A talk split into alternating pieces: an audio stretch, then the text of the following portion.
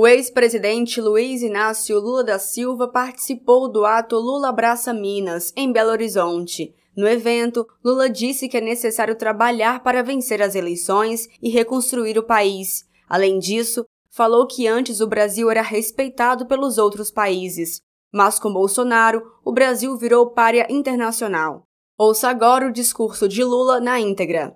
Queridas companheiras e queridos companheiros de Minas Gerais, queridos e queridas companheiros e companheiras dos partidos que fazem frente, fazem parte da nossa campanha, os nossos companheiros do PV, os nossos companheiros do, do PCdoB, os nossos companheiros do PSOL, os nossos companheiros do PSB, os nossos companheiros do PSB, PCdoB, da rede solidariedade, mas eu quero agradecer de coração a vocês porque é a primeira vez que a gente consegue ficar junto. Nós conseguimos cumprir uma profecia do Paulo Freire, juntar os divergentes para vencer os antagônicos. Essa que é a nossa grande tarefa. A segunda coisa que eu queria dizer para vocês é da minha alegria estar outra vez em Minas Gerais, em Belo Horizonte. Minas Gerais que eu aprendi a gostar. Minas Gerais que eu aprendi a conviver desde os tempos do sindicalista. Minas Gerais que eu aprendi a conhecer todas as suas regiões e Minas Gerais que eu sou muito agradecido porque Minas Gerais sempre me deu a vitória para presidente da República.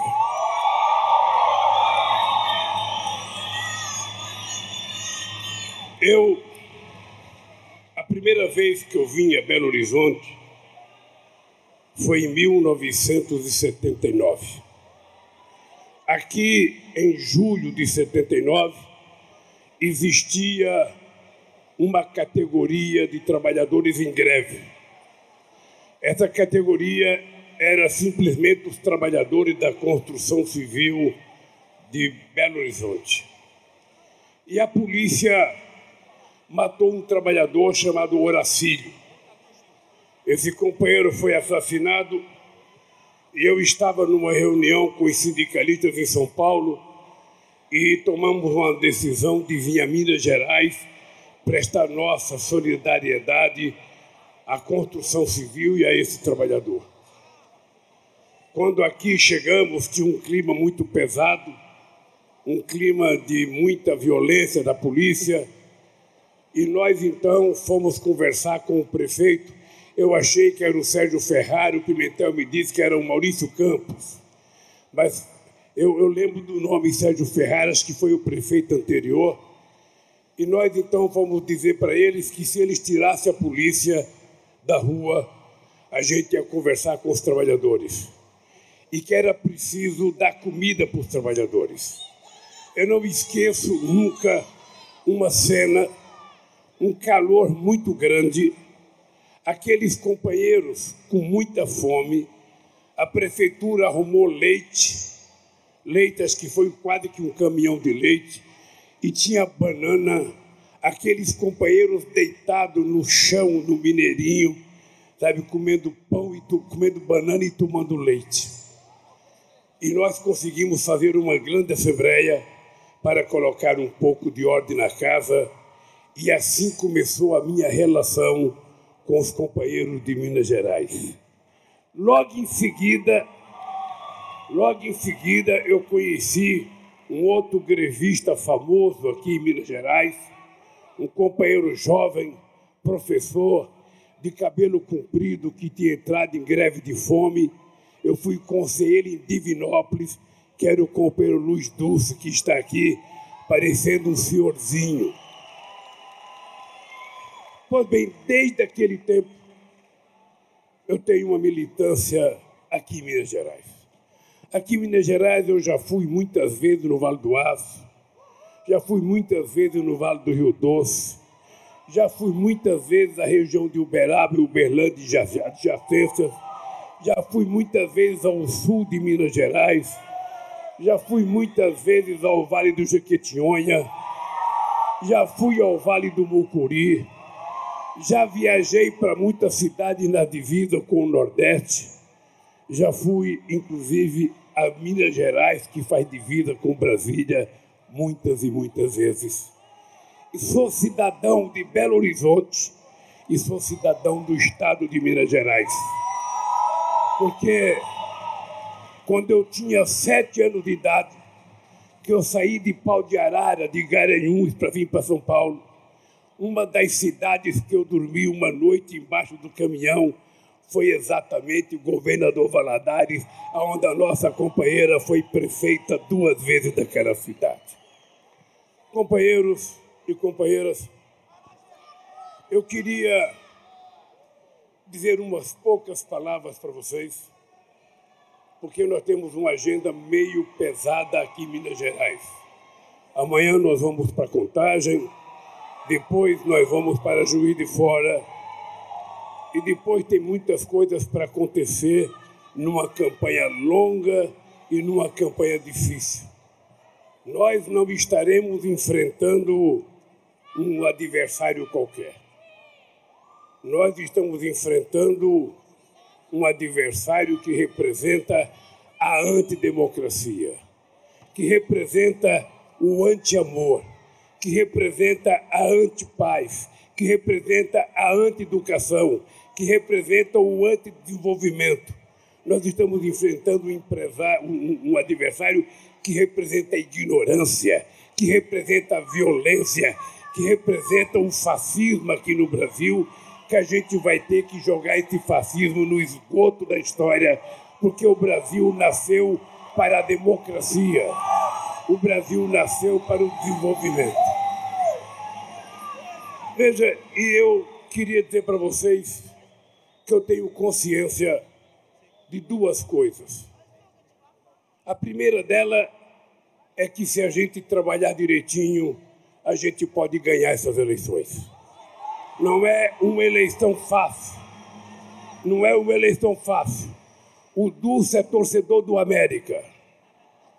Aqui, eu, lamentavelmente, não aprendi a ser atleticano, eu virei torcedor do Cruzeiro. Mas estes dias.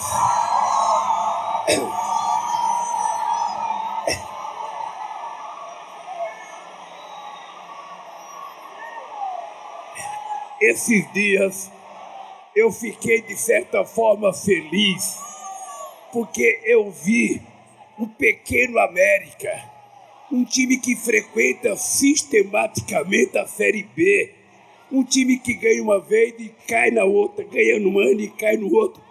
Mas eu vi o Pequeno América bater no gigante Atlético Mineiro.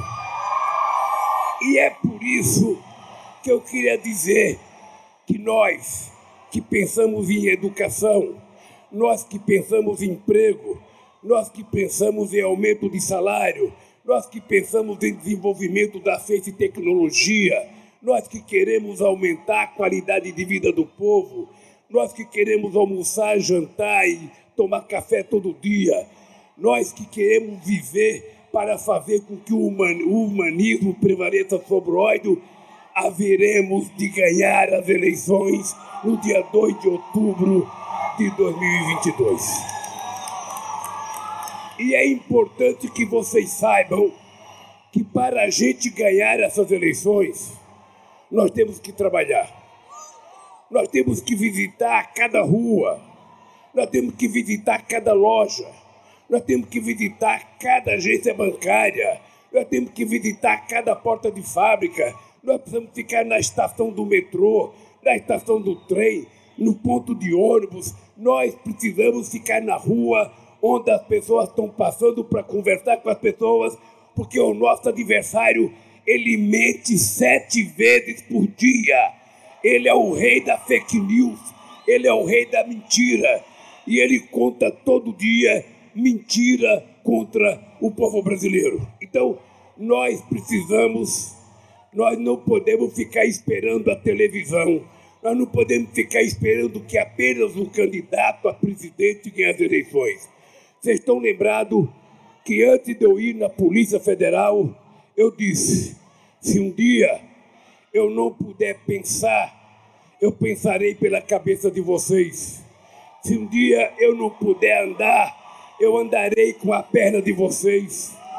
Se um dia meu coração parar de bater, ele baterá pelo coração de vocês. Se um dia a minha garganta não puder falar, eu falarei pela boca de vocês. E nós ganharemos essas eleições pela atitude de vocês, pela participação de vocês, porque não é não é um partido, não é um partido que vai ganhar essas eleições, não é um candidato que vai ganhar essas eleições. Eu disse à presidenta Gleice, Gleice, eu não quero ser candidato apenas do PT. Eu quero ser candidato não apenas dos partidos aliados.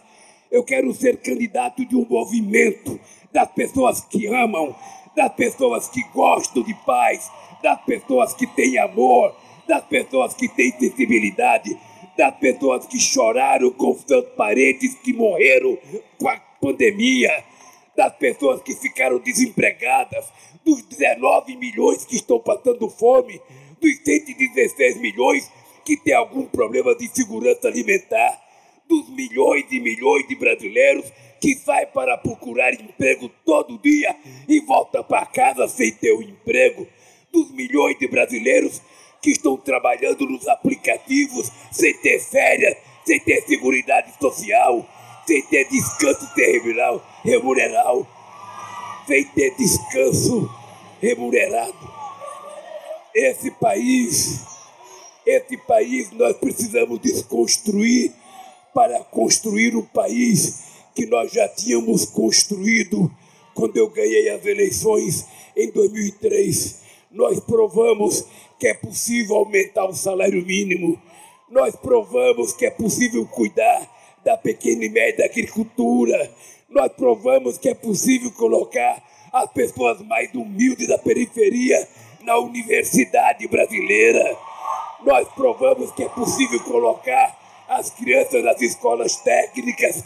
Nós provamos que é possível mandar os filhos dos trabalhadores estudar no exterior, como nós fizemos com o programa Ciência Sem Fronteira. Nós, nós podemos provar muita coisa e agora um apelo que eu queria fazer às companheiras mulheres. Vocês já são maioria em número nesse país. Agora é preciso se transformar em maioria, em decisão, em ação, porque as mulheres não podem permitir que um fascista continue na presidência da República desse país.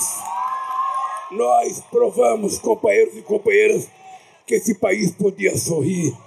Esse país era respeitado pelo Chile, esse país era respeitado pela Argentina, esse país era respeitado pelos Estados Unidos, esse país era respeitado pela China, esse país era respeitado pela Alemanha, esse país era respeitado pela França, esse país era respeitado pelo mundo inteiro. E hoje esse país virou paira porque ninguém quer ter contato com esse presidente que não representa o povo brasileiro. Esse país, esse país é resultado da miscigenação extraordinária, da mistura de europeus, índios e africanos que permitiu essa cor extraordinária, essa ginga, essa coisa extraordinária que só brasileiro tem. Então, esse país é um país que nasceu para ser gostado. Quando eu era presidente, quem viajava para o exterior sabia como era gostoso ser brasileiro, porque quando a gente mostrava o passaporte no aeroporto, as pessoas ficavam orgulhosas de estar recebendo um brasileiro. Um dia o Obama me ligou para dizer: Ô oh, Lula, muito obrigado, porque são os brasileiros que estão salvando o comércio de Nova York, porque são os brasileiros que estavam viajando. Ah, que alegria que eu tinha quando um companheiro de outro estado vinha a Minas Gerais de avião. não queria mais vir de ônibus. Ah, que alegria que eu tinha quando o Rico falava: ah, esse Lula é uma desgraça, porque o aeroporto virou uma rodoviária. Tem muito pobre no aeroporto. Ah! O trânsito. O trânsito está carregado em Belo Horizonte. O trânsito está carregado em São Paulo. O trânsito está carregado no Rio de Janeiro. Porque esse Lula foi fazer com que pobre pudesse comprar um carro, que o pobre pudesse andar dirigindo. Ah, as mulheres pobres agora estão inflacionando o mercado de perfume, porque a empregada doméstica pode utilizar na segunda-feira o perfume que a sua patroa usou na sexta para ir no jantar. Esse país esse país pode voltar a ser construído. Esse país que todos nós sonhamos, porque o sonho de cada companheira e de cada companheiro é criar sua família em harmonia, é ver seus filhos estudarem, é ver seus filhos entrar na universidade, é ver seus filhos ter um emprego e a mulher e o marido poder conviver em paz e harmonia. Todo mundo tirando proveito daquilo que nós produzimos, daquilo que nós sabemos fazer, porque não é possível as pessoas continuarem imaginando que o pobre só gosta de coisa de segunda categoria. Não, a gente gosta de coisa boa, a gente quer comer bem, a gente quer beber bem, a gente quer se vestir bem, a gente quer poder visitar restaurante. Esse negócio de achar que pobre só gosta de ir no fim da feira, atrás de xepa, comprar coisa estragada. Não, a gente não gosta de carne de segunda, a gente gosta de carne de primeira. A gente quer. E quem não gosta de carne pode comprar verdura orgânica, pode comprar comida orgânica para a gente poder sobreviver. Esse país é possível esse país é possível de ser construído e não é ninguém que venha de Marte para construir, somos nós e eu. Nós vamos voltar a fazer as conferências nacionais. Quando eu fui presidente, nós fizemos 74 conferências nacionais para definir as políticas públicas. Era conferência para discutir tudo. E vocês voltarão, porque não é o Lula que vai derrotar Bolsonaro. É o povo mineiro e o povo brasileiro que vai derrotar Bolsonaro. Afinal de contas, afinal de contas, essa é a terra de Tiradentes. Essa é a terra do nosso companheiro Betinho. Essa é a terra do nosso companheiro Enfio. Essa é a terra do Carlos Drummond de Andrade. E a gente não vai pensar pequeno. A gente tem que olhar e falar, Bolsonaro, seus dias estão contados. Não adianta. Não adianta desconfiar de urna. Não adianta desconfiar de urna. O que você tem, na verdade, é medo de perder as eleições e ser preso depois que você terminar as eleições. Então, companheiros e companheiras, nós vamos fazer uma luta muito dura, mas nós vamos ter que carregar na nossa alma a fraternidade, a solidariedade, o amor, a compaixão. Sabe, nós vamos, nós vamos dotar esse país de gesto de irmandade, para a gente poder recuperar o jeito carinhoso que o brasileiro consegue tratar as pessoas. Eu sou de um tempo, gente, em que a minha mãe, às vezes, ia na casa de uma vizinha pegar uma xícara de óleo emprestado porque a gente não tinha. Eu sou de um tempo em que a minha mãe, às vezes, atravessava a rua para pedir uma xícara de sal emprestado. Eu, quando deixei a presidência, eu pensei que isso tinha acabado. Eu achei que isso nunca mais ia voltar. Deram um golpe na Dilma, dizendo que ia melhorar. E o golpe na Dilma foi para piorar tudo nesse país, para fazer desse país o sofrimento do nosso povo. Então, queridas companheiros e queridos companheiros de Minas Gerais, Eu quero dizer para vocês que estou de volta aos 76 anos de idade. Estou de volta. Estou de volta com a energia que eu tinha quando eu tinha 30 anos de idade. Estou com motivação política do mesmo jeito que eu tinha quando eu comecei, porque eu tenho uma causa e a minha causa é a gente libertar o povo brasileiro do sofrimento. Ninguém, ninguém nesse país, que é o terceiro maior produtor de alimento do mundo, ninguém pode deixar de se dignar quando a gente sabe que vizinho da gente tem uma criança que está dormindo sem tomar um copo de leite, sem comer um pão com manteiga. Ninguém pode se conformar.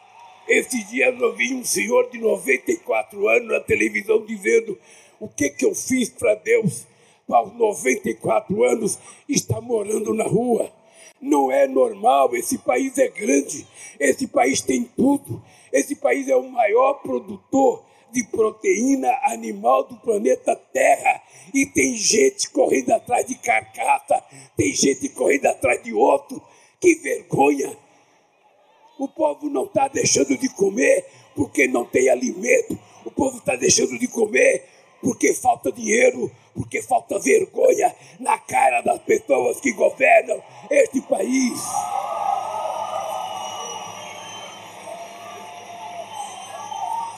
Então, companheiros, eu só peço para vocês. Eu só peço para vocês, eu estou vendo muita gente jovem aqui. Eu só peço para vocês. A gente não tem o direito de desanimar. A vitória desse cidadão em 2018 foi um erro da história brasileira.